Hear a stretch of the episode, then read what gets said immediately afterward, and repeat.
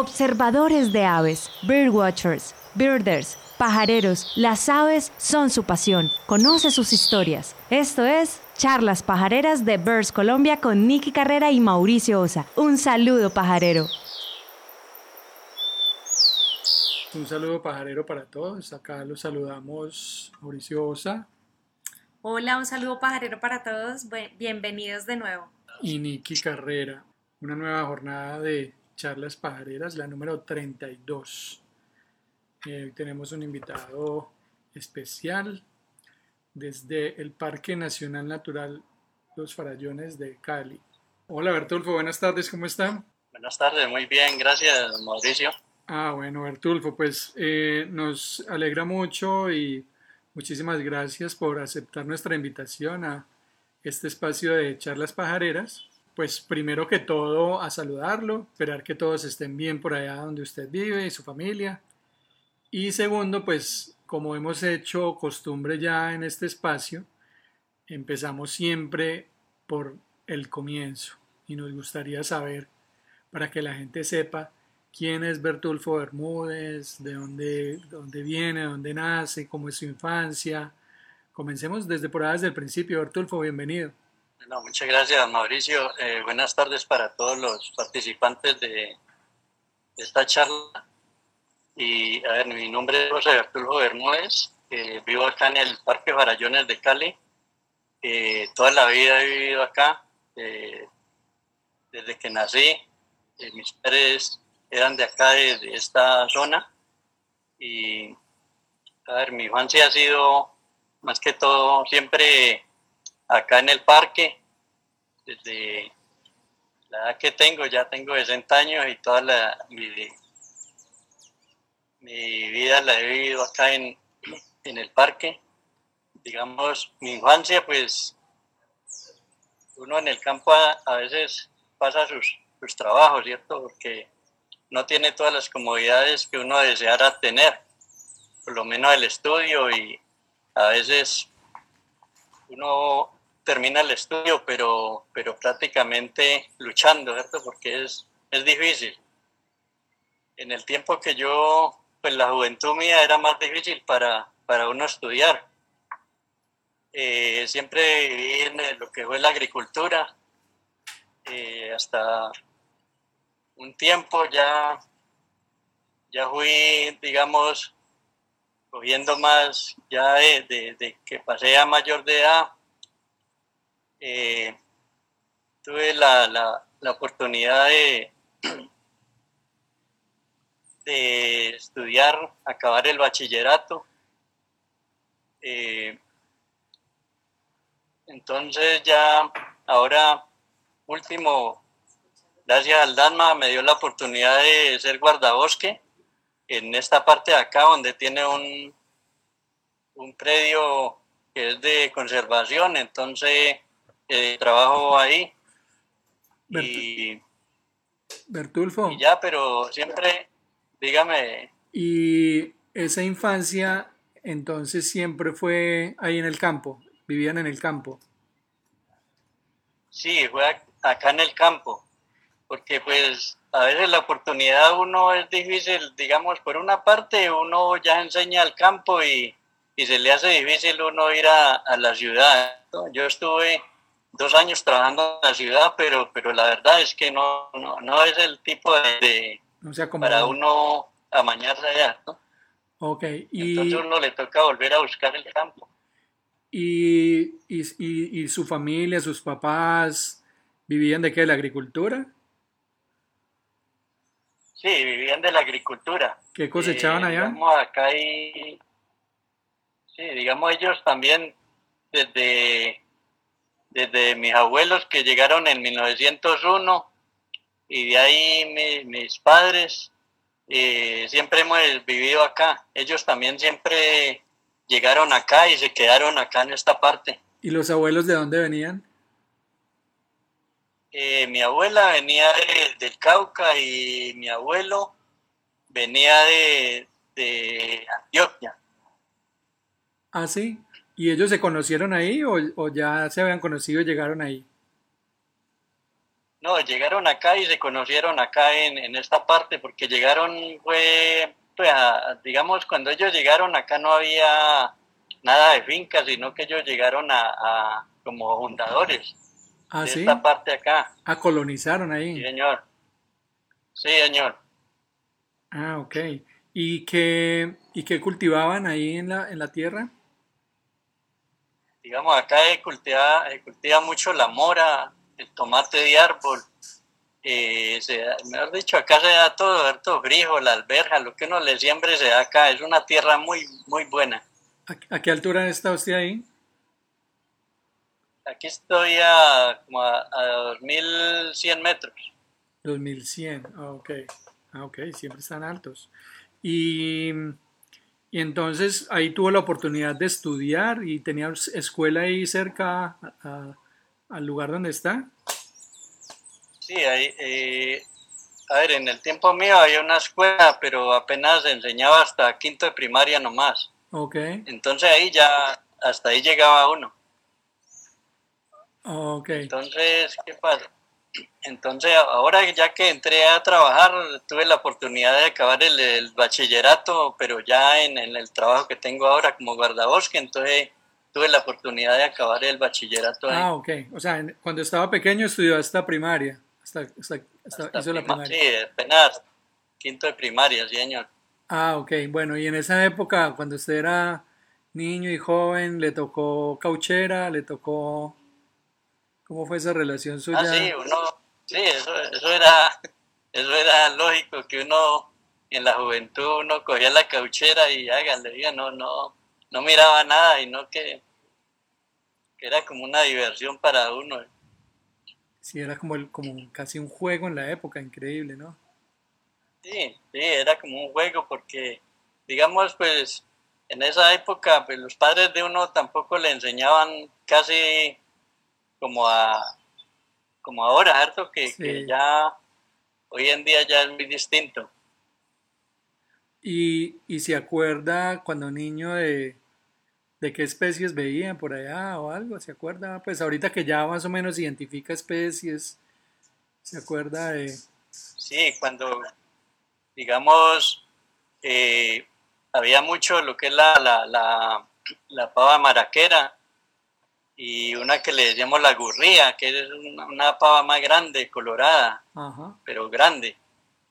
Y habían bastantes especies de, de aves que pues prácticamente se, eh, se iba de cacería para, para el consumo, ¿cierto? A veces, pues, Ah, ok, ok. Eh, bueno, y antes de entrar a- al Dagma, cuando estaba allá, eh, ¿qué- ¿en qué trabajaba? ¿Trabajaba ahí en el campo? Sí, eh, a ver, yo trabajaba en, en el campo, digamos, en la agricultura, pero pues la verdad es que la agricultura no da, no da mucho, entonces la oportunidad acá es muy, es muy, muy muta, ¿cierto? Porque, digamos, acá las oportunidades de trabajo son difíciles. Muy poquitas. sí. Eh, por lo menos yo me tocaba ayudarme con, con digamos, aprovechamiento de, de árboles. Uno cogía y ya era como eh, con madera, ¿cierto? Aserrada. Entonces uno la llevaba a comercializar a la ciudad de Cali. Sí, tumbaban, tumbaban árboles. Entonces de ahí, sí, entonces de ahí fue donde dependió ya las conversaciones con las entidades del, del medio ambiente, con los de, de señores de parques y del DASMA, entonces ellos eh, nos, nos garantizaron darnos unos puestos en, en las entidades, ¿cierto? Y de ahí fue donde, donde empezamos a dialogar para que nos dieran el, el trabajo que tenemos ahora. Ok. O sea, eh, pasó a conservar el, los árboles. Después de ser dañino pasé a, a cuidarlo. ¿oye? Bueno, Sí, pero a veces le tocaba a uno porque pues, le tocaba porque uno prácticamente no había más de qué de claro, qué no, echar mano. no tenían de qué vivir en, en, en ese, en ese Sí. momento. Sí, sí, señor. Y era, y era, era puntual o había mucha gente que estaba haciendo eh, tala en esa zona? No, habíamos 20 personas, o sea, para 20 familias. Ah, eran 20 Eran familias. las que dependían, sí, 20 familias. Las que dependíamos de, de, de la madera. Ok. ¿Y hoy día cómo es la situación ahí, en- ahí en la región? ¿Ya eso, es- eso está controlado? ¿Eso es- ¿O todavía hay lugares donde, donde talan No, ya, ya, digamos, ya lo de la madera, ya, ya no, no se tumban árboles, las personas de ahora y siempre con el trabajo de nosotros, pues siempre nosotros como tenemos que cuidar eso, entonces la, la comunidad nos ha respetado eso y, y nos, antes nos colabora en ese sentido. Claro. Cuando ve una persona por ahí tumbando un árbol, ahí mismo nos avisa y para que vamos a, a controlar esa parte. Pero Claro. ya no se ve, ya no se ve nada. Ok. ¿Y esas zonas donde, donde se habían tumbado árboles ya está recuperado? ¿Eso se ha recuperado? Sí, sí, porque acá es el, el- la ventaja que acá, digamos, se recupera muy fácil el bosque, ¿cierto? Después de uno no volver a intervenirlo, el bosque se recupera muy bien. Ah, ok. Eh, hay especies de pronto que, que especies que se van acabando, ¿cierto? Pero, pero van saliendo otras especies distintas. Ok, bueno, y, y digamos cuando, cuando los llaman del Dagma y les ofrecen como la oportunidad de trabajo y de, y de cambiar un poquito, eh, también les, les hacen alguna estrategia como de, como de enseñarles la importancia del bosque, de no talar, o cómo es ese proceso de cambiar un poquito la mentalidad que ustedes tenían, porque pues digamos que ese era el recurso y era lo que se podía. Sí, claro, a nosotros nos, daban muchos talleres, muchas capacitaciones sobre, sobre cómo debía manejar ya los recursos naturales. Y entonces ya, ya uno va cogiendo como esa conciencia de, cuidar ya el bosque. Entonces, eh, ya pues fue, fue, digamos, como vivíamos acá, entonces fue fácil como, como esos talleres, ¿cierto? Ya como como tomar en conciencia eso. Claro, claro. Y, y digamos, la oportunidad de, de continuar estudiando, ¿eso se los ofrece también el DAGMA? Sí, sí, el DANMA nos, nos ofrece esa oportunidad de, de seguir estudiando. Entonces, eh, es, es algo importante porque, digamos, eh, yo acabé el bachillerato y también hice un tecnólogo en recursos naturales con el SENA. Entonces es algo que, que es un beneficio para uno. Ok, ok, claro, muy importante. Y para, bueno, para los que no sepan, el DAGMA es la entidad en Cali que se encarga pues de todo el tema de, de, de ambiente, ¿no?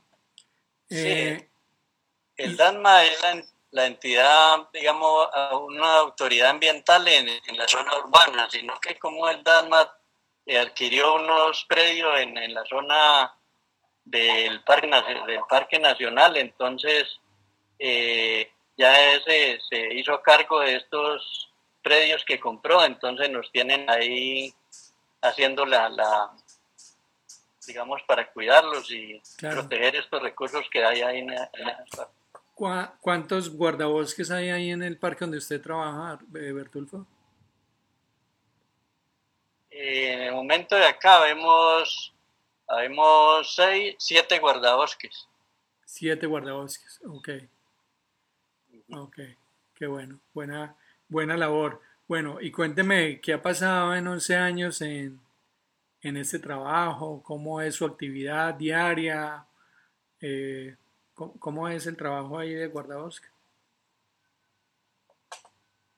A ver, ahora digamos, uno ve el, el cambio que tiene esto, porque hoy en día ya yo me voy con, con mis binoculares, con mi libro de guía, y entonces ya yo me voy y hago recorridos dentro de- del bosque, y entonces yo ya como que es un entretenimiento para uno no, ahora ya no tirando caucheras, sino mirando las aves con, con los binoculares y y mirando qué especies son y aprendiendo mucho más, ¿cierto? Y, pues dando gracias que agradeciéndole a, a todas las, compañías que hemos tenido, compañeros que, nos han enseñado, que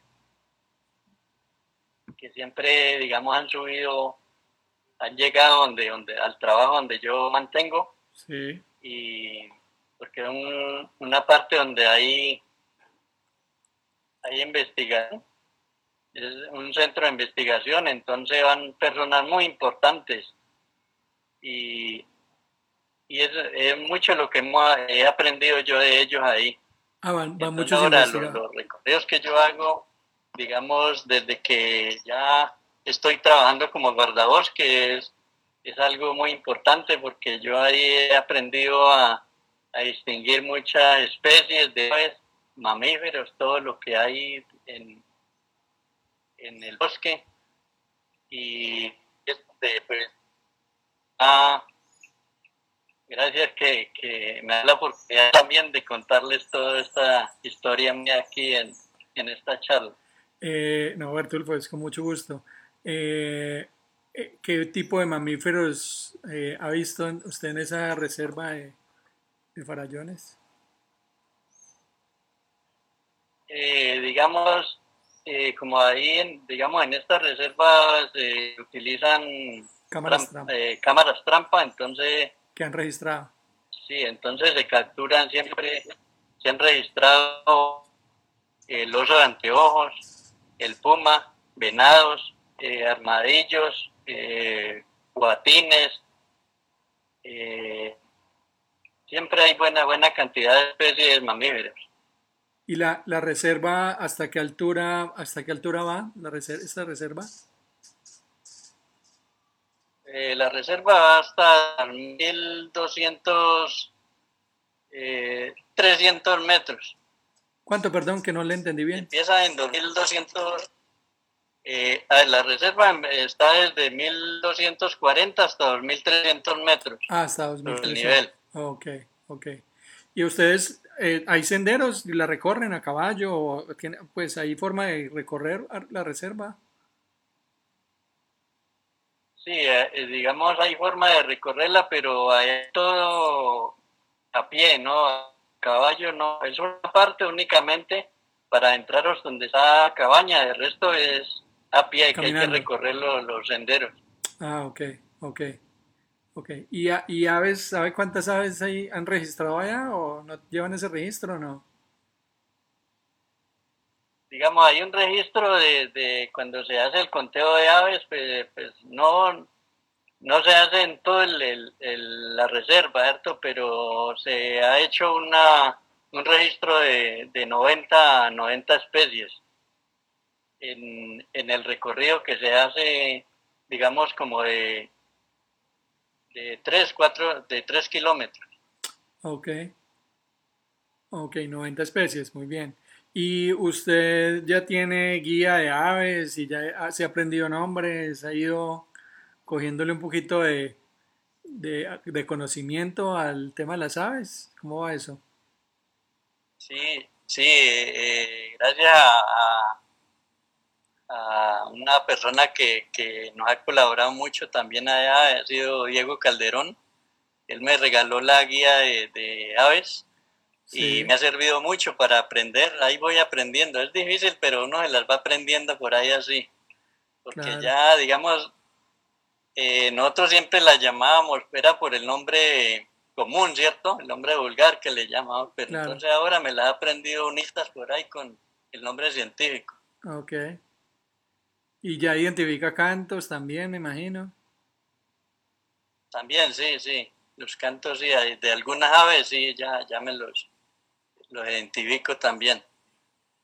Ah, bueno, bueno. Para los que quieran ir pensando en hacer preguntas a Bertulfo, un guardabosques, creo que es el primer guardabosques que está en charlas pajareras, creo, hasta, hasta ahora. Entonces, eh, para los que quieran hacerle preguntas a, a Bertulfo, pueden empezar a hacer preguntas ahí a través de Facebook, que Niki estará muy atenta.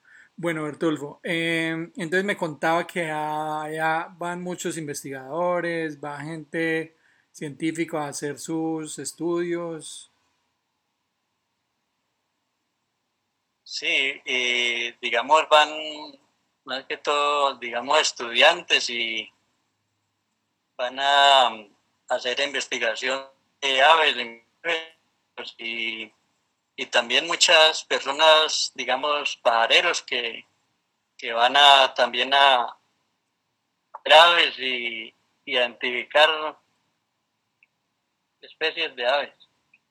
Ok, bueno, en el 2017 sube un grupo de investigadores, incluido creo que estaba el profesor Gustavo Londoño y algunos estudiantes. Era un trabajo creo que de la universidad.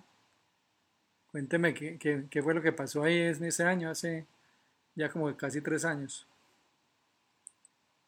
Sí, ya hace como tres años, digamos, pues siempre, siempre el profesor Gustavo Londoño siempre ha ido con, los estudiantes de, la Universidad de y de ahí fue, digamos, una alumna de él que, es muy este, para esta Lina Peña, digamos, ella, digamos, eh, tomando fotos porque todos los, estudiantes se, se, trabajaba ya con, con redes para capturar aves y identificarlas, ¿cierto? Entonces de ahí fue donde se, descubrió esta nueva especie que, está acá en los farallones, que es el, el tororoy, bailador que le, que le llamamos, salsita. Salsita. Entonces de ahí es donde, sí, entonces ya, digamos, nos dieron una enseñanza cómo cómo se debe manejar esta, esta parte, ¿cierto? De, estas aves, para que no se vayan a, a, ahuyentar de, la parte donde está o se asusten y, se nos vayan de ahí.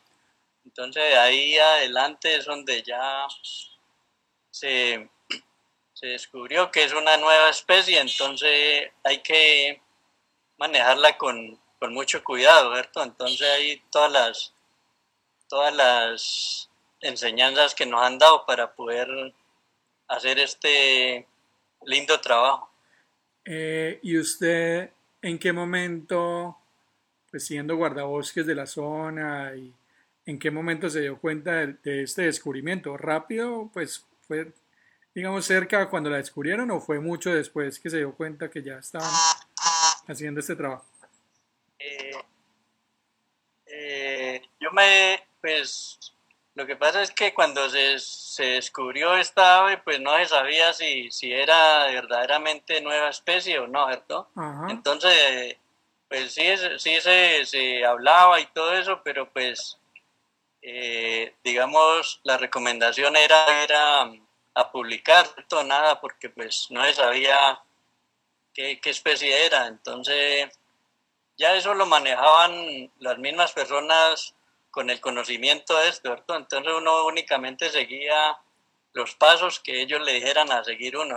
Claro. Si decían no publicarlas, pues no podíamos publicar nada, entonces se manejaba muy, muy, o sea, ellos eran los que manejaban todo el tema. Claro, digamos que la, el equipo de investigación que está eh, en manos de Gustavo Londoño, de Diego Calderón, que usted ya lo mencionó, de Andrés Cuervo, y de Lina Peña, pues que fue la, la, estudiante en ese momento, pues que hace el registro de la, de la especie y se lo comparte pues a Gustavo y, como que arranca este proceso. Em, pues nosotros eh, hemos conocido el proceso porque a través de VIRS Colombia hemos tenido la posibilidad de estar en contacto con los investigadores y obviamente de colaborar con manejar bien la información y de, pues, de cuidar que el proceso que ellos están adelantando se haga de la mejor manera. Entonces, pues digamos que eh, conocemos un poco cómo ha sido todo este proceso y conocemos la labor tan importante que ustedes, que ustedes han hecho. Eh, digamos que a partir de que deciden como empezar a, a, a tratar de cebar a esta gralaria como para hacer un trabajo juicioso, eh, ¿Ustedes qué, cómo ayudan ahí?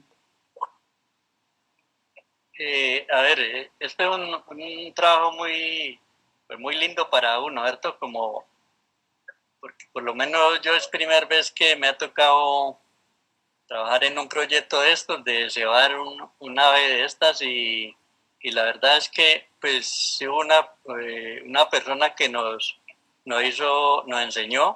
Arturo. Como estuvo un, y Arturo estuvo como creo que como dos meses estuvo enseñándonos algo así, un tiempo así, donde sí, ya nosotros aprendimos y por lo menos yo en este momento soy el encargado de, estar eh, dándole el, alimento que le, damos para, para, para cebarla ahí, para que no, digamos, en, ya en el momento daba que, vengan a, visitar y a, y a sacarle la foto, entonces no tengan que buscarla en otra parte, sino que vienen y la, la, la encuentran ahí en un solo sitio. Sí, la, la, digamos que el mensaje de, de ellos es cuidar el, el, entorno para que no haya mucha gente buscando y haciendo playback por todas partes, sino como se hace muy bien en Río Blanco, de hecho donde, donde trabajó Arturo también y donde han hecho un trabajo de muchos años de cebar unas especies de gralarias entonces, pues digamos, bajo ese modelo es el que quieren trabajar esta especie para que sean ustedes los que, los que hagan la tarea y que las personas cuando se habilite eh, la posibilidad de ir al parque a conocerla, pues eh, no tengan que meterse al bosque ni afectar el entorno ni hacer mucho eh, temas de playback, etc. Entonces, esa es como la, misión. Y, o sea que usted en este momento es el papá de Salsita. Sí, señor, yo, soy el, que, que estoy ahora como, como al cargo, entonces, sí, es una parte, digamos, nosotros le llamamos zona intangible, ¿cierto? Allá, digamos, para, eh, únicamente entran cuando entran a investigar algo, entonces en esta parte donde en este sitio donde está, y entonces tiene que ir un, digamos, un trabajo muy, muy bien hecho para, para no ir a, sí, como usted dice, ¿cierto? A, hacer como, como, digamos, eh, sí, afectar el, algo Que, que, eso, el entorno, ¿cierto? Que no, que no vaya a afectar el entorno ahí donde, donde se encuentra. Ok. Y usted, usted estuvo desde el comienzo cuando Arturo Parra, que Arturo Parra es hoy día el guía en termales del Ruiz, debe estar Arturo todavía en termales. Eh, y él fue guía en, Victoria Caldas, bueno, un guía pues muy reconocido y muy querido además por todos. Eh, cuando empezó Arturo a hacer el trabajo, usted estuvo acompañándolo yo estuve en todo el proceso, eh, digamos, y es una persona muy conocedora del tema y la verdad es que la enseñanza nos sirvió bastante para, para lo, lo que estoy haciendo hoy en día. Y cuando, cuando, cuando llegaron y él empezó a, a, madrugar, a ir, a poner comida, a buscarla, eh, ¿le llegó rápido o se demoró días para llegar? ¿Cómo fue eso? No, siempre se demoró, uh, porque digamos, pues uno de poca experiencia, ¿cierto? A nosotros nos preguntaban que, ¿ustedes qué, cuánto creen más o menos que, que puede, podemos ya verla ahí? Entonces yo, decía, no, pues a veces uno ve más aves que, que ligeros le ponen a, digamos, un maduro por ahí y arriman rápido. Pero esta fue, fue difícil porque ella era bastante, bastante esquiva. Nos, arrimaba y, pero no, no, no arrimaba a comer, sino que la veíamos y volvía y volteaba. Se nos perdía. Ah, no a veces no hacíamos, la escuchábamos nomás. Pero ahí poco a poco eso nos demoró como unos siete meses a ocho meses de ya ¿Ah, que, que poderla ver bien. Harto tiempo. y era todo. los, expertos que son en, estas aves, pues estaban estaban aterrados porque era una ave muy muy esquiva, no no no daba así arrimar como tan ligero, ¿no? Y, y, y cuando iban, iban todos los días. Sí, todos los días eh, íbamos en la mañana y en la tarde. ¿Y a qué horas madrugaban a, a llevar a buscarla? A las 6 de la mañana hasta las 9 o 10 de la mañana y en la tarde de 4 de la tarde a 6 de la tarde. Eran los horarios que íbamos allá. Así siete meses buscándole el lado y nada. Sí, nada, la escuchábamos y, y no, no, no, no arrimaba. Ok, ¿y en qué momento? Bueno, ya después de los siete meses empezó como a, a curiosear y a arrimarse. ¿Cómo fue ese proceso cuando ella empieza ya como a, como a, como aceptar ahí algo de comida o algo? ¿Cómo es eso? Sí, cuando ella empezó a armar, digamos, nosotros nos camuflábamos detrás de, de una cortina que le ha puesto tela verde y entonces ya ella empezó a arrimar. Después ya nos estábamos dejando ver y le hacíamos bulla y ya, ya, ya se iba enseñando. Hasta que por fin ya, ya, ya ahora ya está muy, muy mansa y, y ya para llamarla entonces le, le toco un tarro y ya ella ya sabe y arrima. ¿Le toca qué? ¿Un tarro?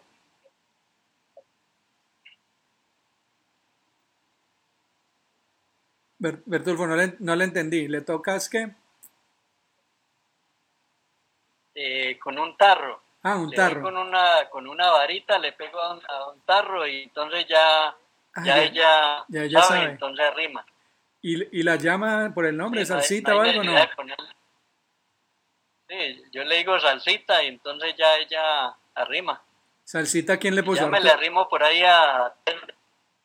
Eh. Diego nos, nos enseñó que le colocáramos salsita. Ah, fue Diego. Ah, Diego es el, salsa- el salsero. Sí. Sí. Ah, ok, ok. Bueno, y, y ahorita entonces está comiendo tranquila, está llegando todos los días. ¿Cómo está ahora? Sí, digamos, eh, yo hoy día de por medio.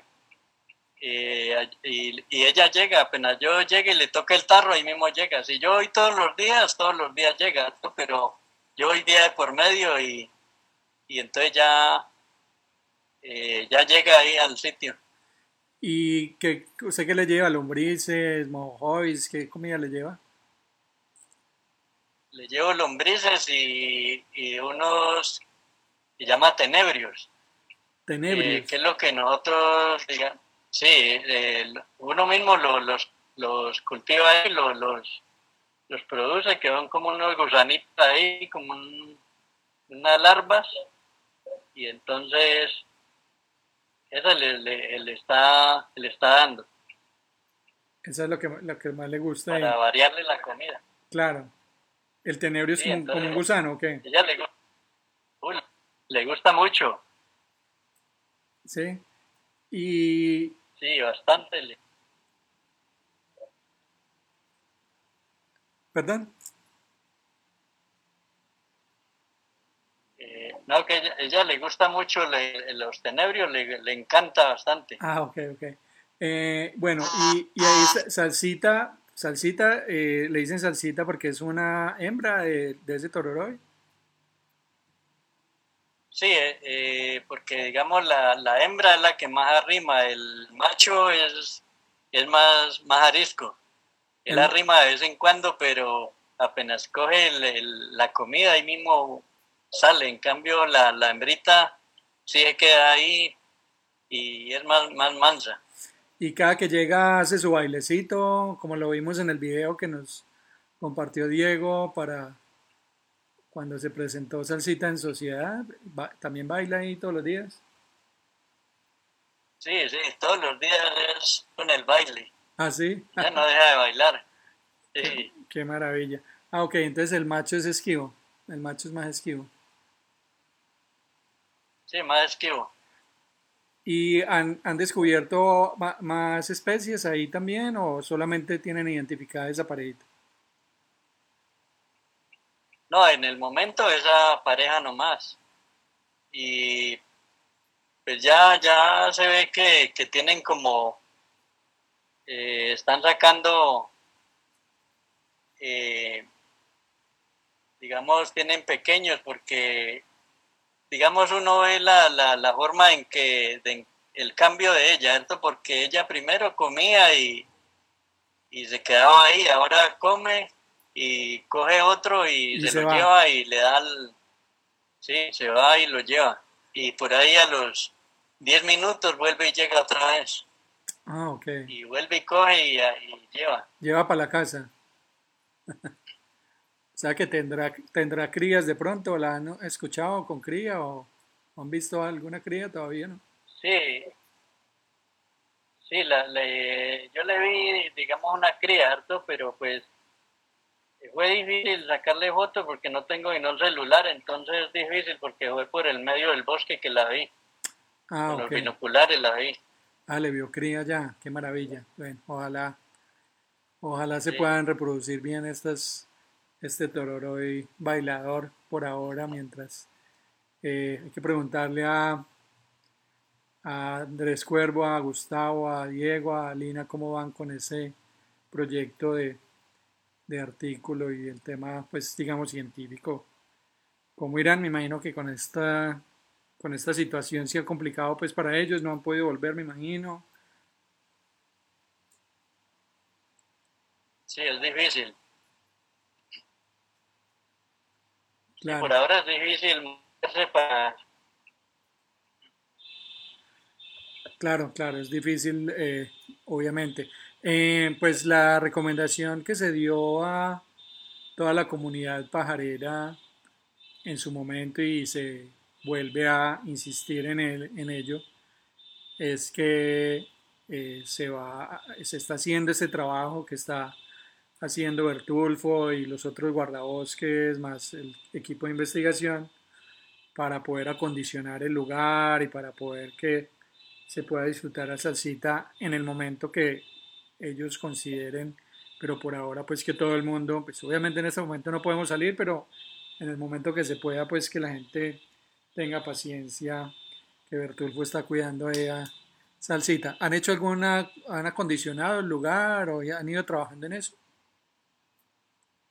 Eh, no, hasta ahora no, porque digamos apenas se, está empezando, porque digamos como hay nueva administración, entonces apenas está empezando para, para ver cómo se va a acondicionar el sitio.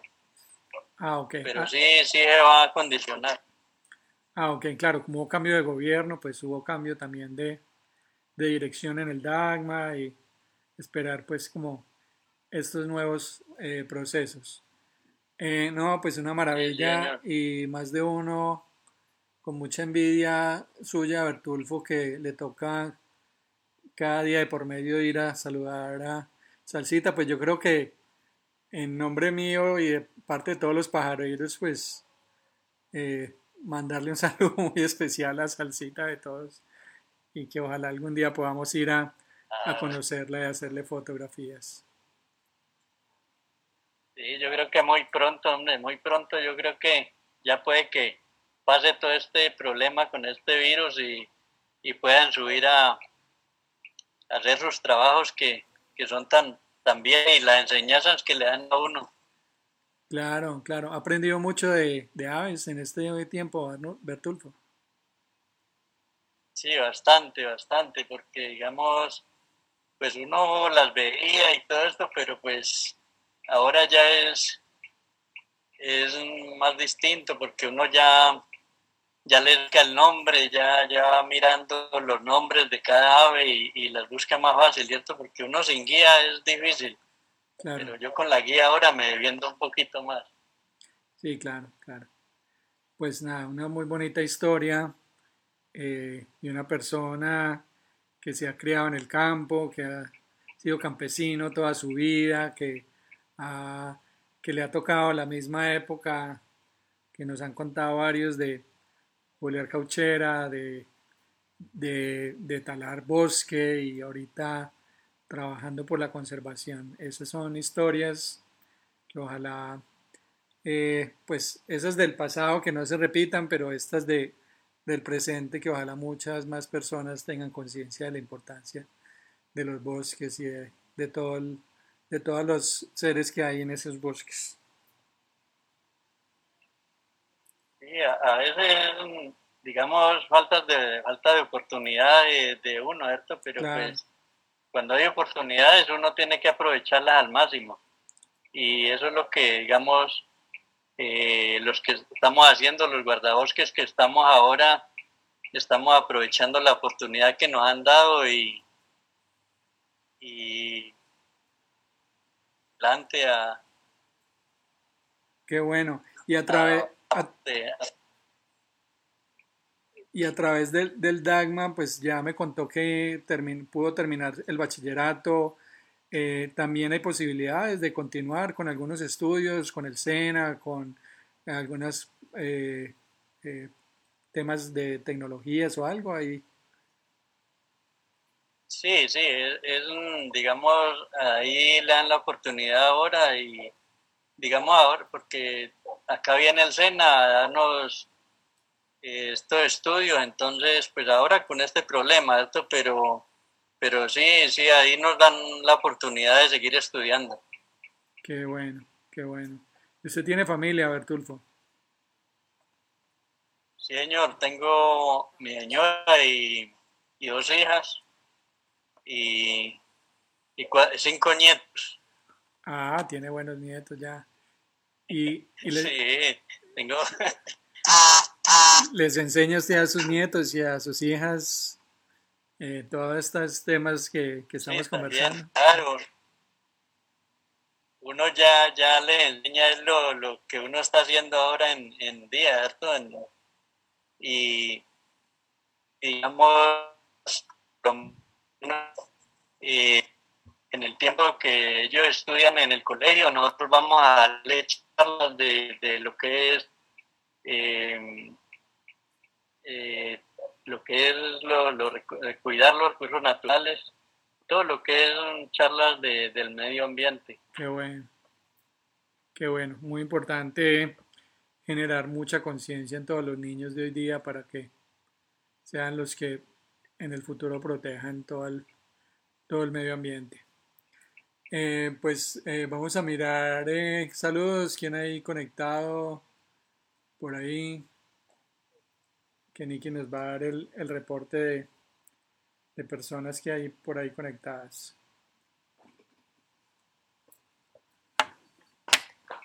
Bueno, un saludo de nuevo para todos, un saludo pajarero. Por acá tenemos a gente conectada de muchas partes. Tenemos a Arnulfo Sánchez eh, desde Mistrató, un saludo para ti, Bertulfo. Tenemos a José Fernando Osaristizábal que nos saluda desde Bogotá también. Pues mi hermano, qué bueno. Eh, Bienvenido. Tenemos a Charlie Simón Pinares, él es un, un, un, oyente fiel que siempre está ahí, muy agradecido con Virs Colombia y el señor ponente, don Bertulfo, por compartir sus experiencias y historias. Un saludo pajarero desde Cusco, Perú, lo están escuchando.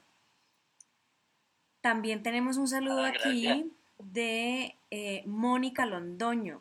Mónica Londoño eh, dice, no sabía de esta charla, pero ya estoy aquí. Un gran ser humano, Bertulfo. Mónica Londoño de Manizales, debe ser. Un abrazo para Mónica. Es la, la, jefe la jefe.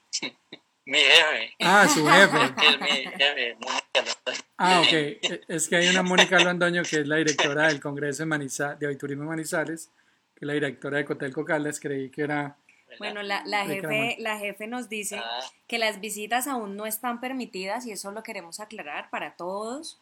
Eh, es un predio de la propiedad del Dagma dentro del Parque Nacional eh, Parque Natural Nacional de Farallones de Cali, pero pues eh, eso lo sabemos todos, desde que Vers Colombia dio la noticia, desde el primer día. Creo que hicimos mucho énfasis en eso, hasta hicimos una campaña eh, en donde les decíamos que pues que había que respetar todo el proceso científico, hicimos un poquito de ciencia ciudadana también con el tema, entonces pues muy importante recalcar y volverlo a decir las veces que sea necesario que las visitas no están permitidas aún simplemente eh, se le han hecho muchos homenajes, como en la Feria de Cali eh, había eh, muchos letreros, estaba brandeada la ciudad con la fotografía de esta ave que le llamaron salsita.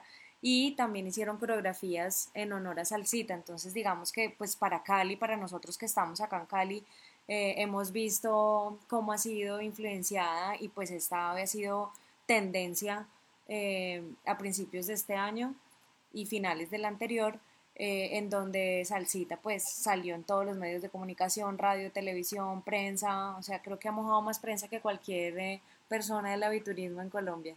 Pues de hecho, Salsita en las redes de, de Beers Colombia, por donde hicimos eh, ese, pues llamémoslo lanzamiento, no sé cómo llamarlo, eh, oficial, cuando nos invitaron de parte de este equipo de investigación a que le contáramos la historia y que les ayudáramos a, a, contar que, que, cómo era el proceso, es la publicación que mayor número de, de personas ha visto en Beers Colombia en toda la historia. El video de Salsita en Facebook de Beers Colombia. De hecho, ahorita lo voy a republicar para que, para que lo tengan ahí como de refresh nuevamente y vean a Salsita ahí moviendo su, su cadera como la ve Bertulfo cada día y medio. Saludos a Mónica y muchísimas gracias. Eh, Adriana Yepes nos dice, felicitaciones, qué suerte contar con alguien como usted, señor Bertulfo, en la función de guardabosques allá. Eh, nos dice eh, Noel Bernard, nunca es tarde para aprender y estudiar. Un saludo para don Bertulfo. Adriana Zúñiga Castro nos dice, qué bonito relato, nos demuestra que nunca es tarde para cambiar de chip y comenzar a conservar y cuidar la naturaleza. Yo quiero conocer ese lugar. Eh, Maribel Velasco nos pregunta, ¿en qué colegio estudian y dan las charlas? Me imagino que sí. Las nietas. En, las nietas, ¿en qué colegio estudian y, las charlas dónde se dan? El, colegio, el colegio llama Juan Pablo I. Es donde el colegio que queda acá en, la vereda, ¿verdad? Ah, ok. Claro, es el colegio ahí de la vereda. Bueno, Mónica Londoño también nos comparte. Muchas gracias, Mónica, por brindarnos esta información. Eh, ella dice que podemos entrar a la página del DAGMA, eh, donde está colgada la información que existe. Obviamente, por ser una nueva especie, ella todavía está en estudio. Es una especie eh, nueva para la humanidad y está en proceso de estudio. Digamos que todo este respeto del manejo de la información, como lo dije anteriormente, se da por eso, porque está en estudio. Eh, dice Juan Pablo Arboleda, hace unos cuatro años nos metimos por allá a pajarear, ignorantes de que estábamos en una reserva. En mitad del camino nos topamos Ángela, la novia de, Juan Pablo, y yo con Bertulfo. Nos preguntó qué hacíamos allá, nos explicó que no se podía entrar, etc. Da tranquilidad saber que tenemos guardabosques como Bertulfo cuidando la reserva. Qué bonito. Juan Pablo Arboleda es el director de la asociación DAGNIS, que es la Asociación de Observadores del Valle del Cauca. Un saludo para Juan, para Angelita. Em, Bertulfo, tenemos otra pregunta de John Jairo Costa que nos dice, aparte de salsita, ¿qué otras especies representativas encontramos allí en, los farallones? Digamos, ahora tenemos el, el, gallito de roca, eh, es una ave muy representativa acá. El quesal también lo, tenemos, que es, son aves muy representativas de, esta zona, ¿verdad? Y tenemos buen, buena especie así, digamos, conocidas ya, pero, pero son una especie muy representativa acá en esta zona. Ok. Eh, aquí Mónica nos dice que es importante reconocer el trabajo del DAGMA la Autoridad Ambiental de Cali, que es propietaria del predio y parte fundamental en este proceso. Totalmente de acuerdo, hemos trabajado desde octubre del año antepasado con el DAGMA, con todos los investigadores, con Diego, con Andrés Cuervo, con Gustavo Londoño, para que este proceso se haga de la mejor manera y que no se irrespete obviamente el predio y reconociendo todo el trabajo que ha hecho el Dagma, Catalina Silva y todas las personas que nos ayudaron la otra vez. Eh, también los otros guardabosques con los que trabajamos, con Anderson, con Viviana o Jimena, ¿cómo se llama? Jimena. Jimena. Jimena. Jimena y Anderson, ¿cierto? Sí, también guardabosques que han hecho un trabajo muy importante de, parte del DAGNA. Don Bertulfo, estos espacios eh, a los ciudadanos, a los que estamos tan lejos de esos lugares tan espectaculares, nos dan esperanza, nos dan mucho aliento y hay mensajes como este que dice, es un honor escucharlo y da aliento positivo ante las cosas que pasan y que afecten y amenazan nuestros parques. Un mensaje de Adriana Yepes, muchísimas gracias por cuidarlos. Pregunta Jan Noel Bernard, ¿qué pájaro viene siendo salsita?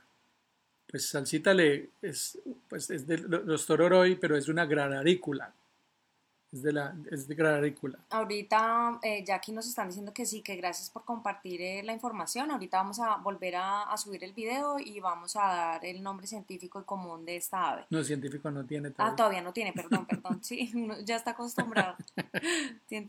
por ahora. Por ahora, salsita, bailador, por ahora. Bueno, nos dice Pedro Camacho. Eh, ¿Qué mensaje le enviaría a los demás guardabosques en Colombia para motivarlos a vivir enamorados de su profesión? Qué bonita pregunta. Pedro Camacho.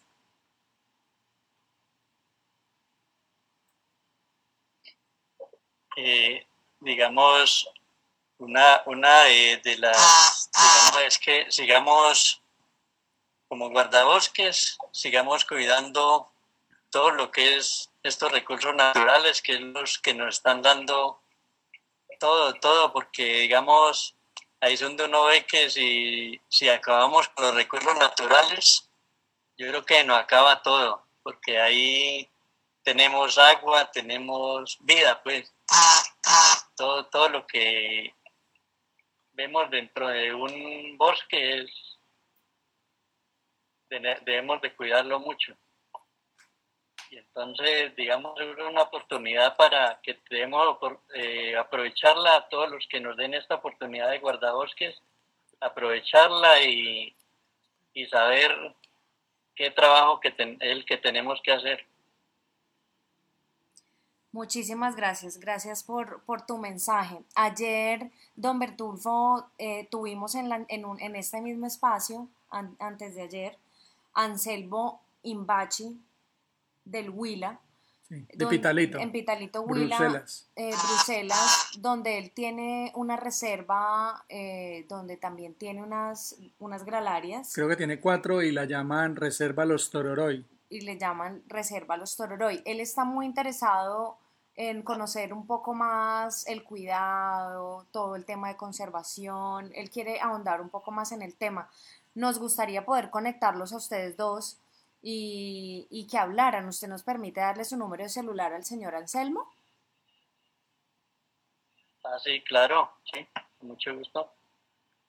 Perfecto, entonces vamos a contactar a, al señor Anselmo y le vamos a dar su número para que entre colegas, entre eh, conocedores y guardabosques y amantes de la naturaleza y con historias de vida un poco parecidas, porque eh, todos hemos tenido un pasado eh, y este presente nos anima a seguir adelante y a, seguir cuidando y a seguir escuchando estas historias tan bonitas. Entonces vamos a hacer eh, ese, esa conexión para que compartan conocimiento. Bueno, aquí dice Liz MC, hay que enseñar a los guías externos que a estos parques el uso del, el no uso del playback no es bueno para los pájaros a la final. Bueno, eh, hace unos días también tuvimos al profesor Humberto Álvarez y hablábamos un poco del tema del playback. Y pues digamos que dicen, eh, o al menos recogiendo las palabras de él, el uso adecuado, o sea, ser muy prudentes en el uso eh, y no abusar del playback. Y ese es un mensaje para todos los, para todas las personas que hacen avistamiento de aves, tener pues como algo de responsabilidad con el uso del playback y no abusar, que a veces eh, abusamos un poco. Eh, ¿Ustedes no, no, permiten usar playback allá? ¿Cómo es el tema allá? Esa, esa fue una de las recomendaciones que más nos hicieron a nosotros, que pues el día que, que ya se pudiera subir las personas allá, que ya dieran la orden, eh, esa era una de las recomendaciones, no usar tan, eh, tanto el playback, ¿no? Y, y por ese motivo, digamos, estamos, eh, el, trabajo que está realizando ahora para, para que las personas que lleguen el día que, que ya se pueda llegar al sitio, eh, no usen el playback, sino que lleguen y, la, y vean el ave o la ave sin, sin necesidad de, de este sonido. Claro, claro que sí. Eh, bueno, eh, quisiera, Bertulfo, pues primero darle las gracias, segundo, pedirle que nos regale un mensaje que le quiera mandar a usted a toda la comunidad pajarera, a todas las personas que lo están viendo, a su jefe que está aquí incluida. un mensaje final de, de esta Como charla decimos nosotros, un mensaje pajarero, un mensaje eh, que le quiera decir a usted a todas las personas que lo están oyendo desde su corazón? Bueno, la verdad es que, quiero agradecerles por a todos por prestarme atención y, por, digamos, por escuchar mi historia. Y no, y, quisiera pues, porque la mayoría, pues no los distingo, pero la verdad que va a llegar el día en que, van a poder venir acá al sitio y, poder conocerlo y, y estas experiencias, eh, compartir experiencias, ¿cierto? Porque es, es lo más bonito que hay, eh, aprender uno de las personas que vienen y de pronto uno también puedes contar algo de lo que de las experiencias que uno tiene por vivir acá en estas partes tan maravillosas. Eso sí. Siga, siga. Y dale un cordial saludo a, dale un cordial saludo a mi jefe, sí que, que la verdad es que pues era una como una sorpresa que yo le iba a contar, pero pues ya como para que ella viera después, Y, y no, es una persona que he recibido muy mucho el apoyo de ella eh, en este trabajo y, ha confiado mucho en mi trabajo y agradecerle mucho por, por la confianza que ha brindado sobre mí. Y todos ustedes, don Mauricio, también eh, esa mucha experiencia que, que, nos ha compartido también y, y, la enseñanza que nos ha dado cuando he tenido la oportunidad de estar al lado suyo. Hombre, y, un saludo a un saludo a Diego también, que, que también es una persona que, que he recibido mucha enseñanza de, de él. Eh, hombre, Bertulfo, muchísimas gracias. Eh, tengo una muy buena, eh, muy, muy, buen concepto de, de, su trabajo, muy bien lo expresaba Juan Pablo ahí. Usted, usted es una persona supremamente correcta y respetuosa y, y, y, eso me parece pues muy, muy valioso.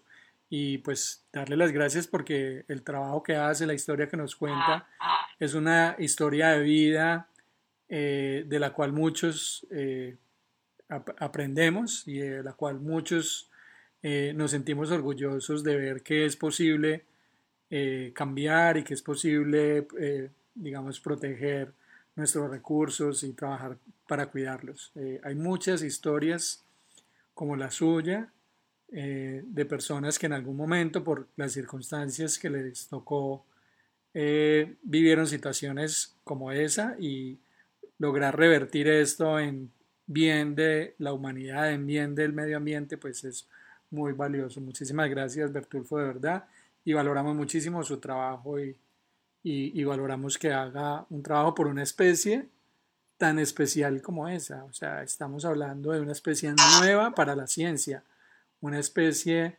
eh, que es, pues yo diría que de entrada por su restricción de hábitat, pues hay que sobrecuidarla porque pues no se sabe cuántos individuos hay, es una especie muy vulnerable, entonces el trabajo que ustedes hacen de proteger ese territorio junto al DAGMA y a, todo el equipo humano, pues es muy valioso. ¿Había un mensaje ahí? Sí, tenemos un mensaje muy bonito que quiero compartirle. señor Bertulfo, y es un mensaje de Alberto Moná. Nos dice, felicitaciones, señor Bertulfo.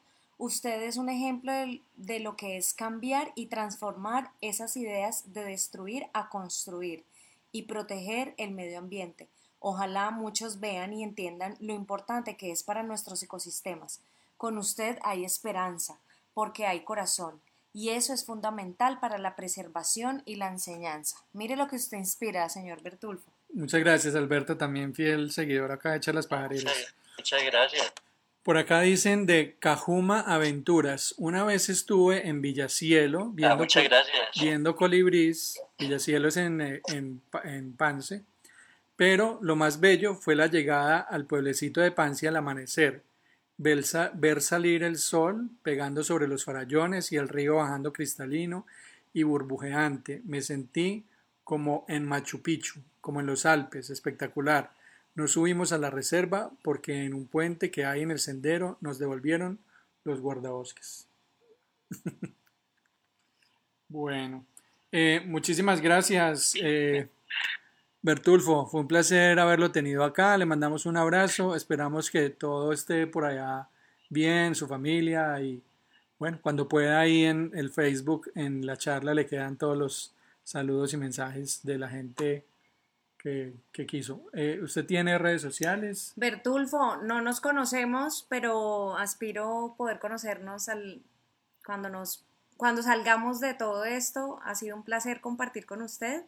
Muchísimas gracias por compartirnos su vida, abrirnos su corazón, por contarnos un poquito también de esa vida eh, que muchos pues no sabíamos. Eh, y siempre en Cali habrá una casa para usted. Muchísimas gracias. muchas gracias a todos. Listo, Bertulfo, muchísimas gracias. Bueno, muchas gracias a todos y que tengan una feliz noche todos y fue una gran tarde para mí haber escuchado a todos ustedes y que me escucharan y, y espero muy pronto verlos por acá. Listo, Bertulfo. Esperemos que así sea. Esperemos que pronto podamos ir a conocer a Salsita. Un abrazo.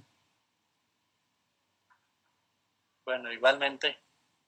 Y esto fue otro capítulo de Charlas Pajareras, todos los miércoles a las 7 de la noche hora colombiana por Facebook Live. Recuerda que nos puedes seguir en nuestras redes sociales como arroba Colombia, arroba Carrera Levi y arroba Mauro Osa. Un saludo pajarero.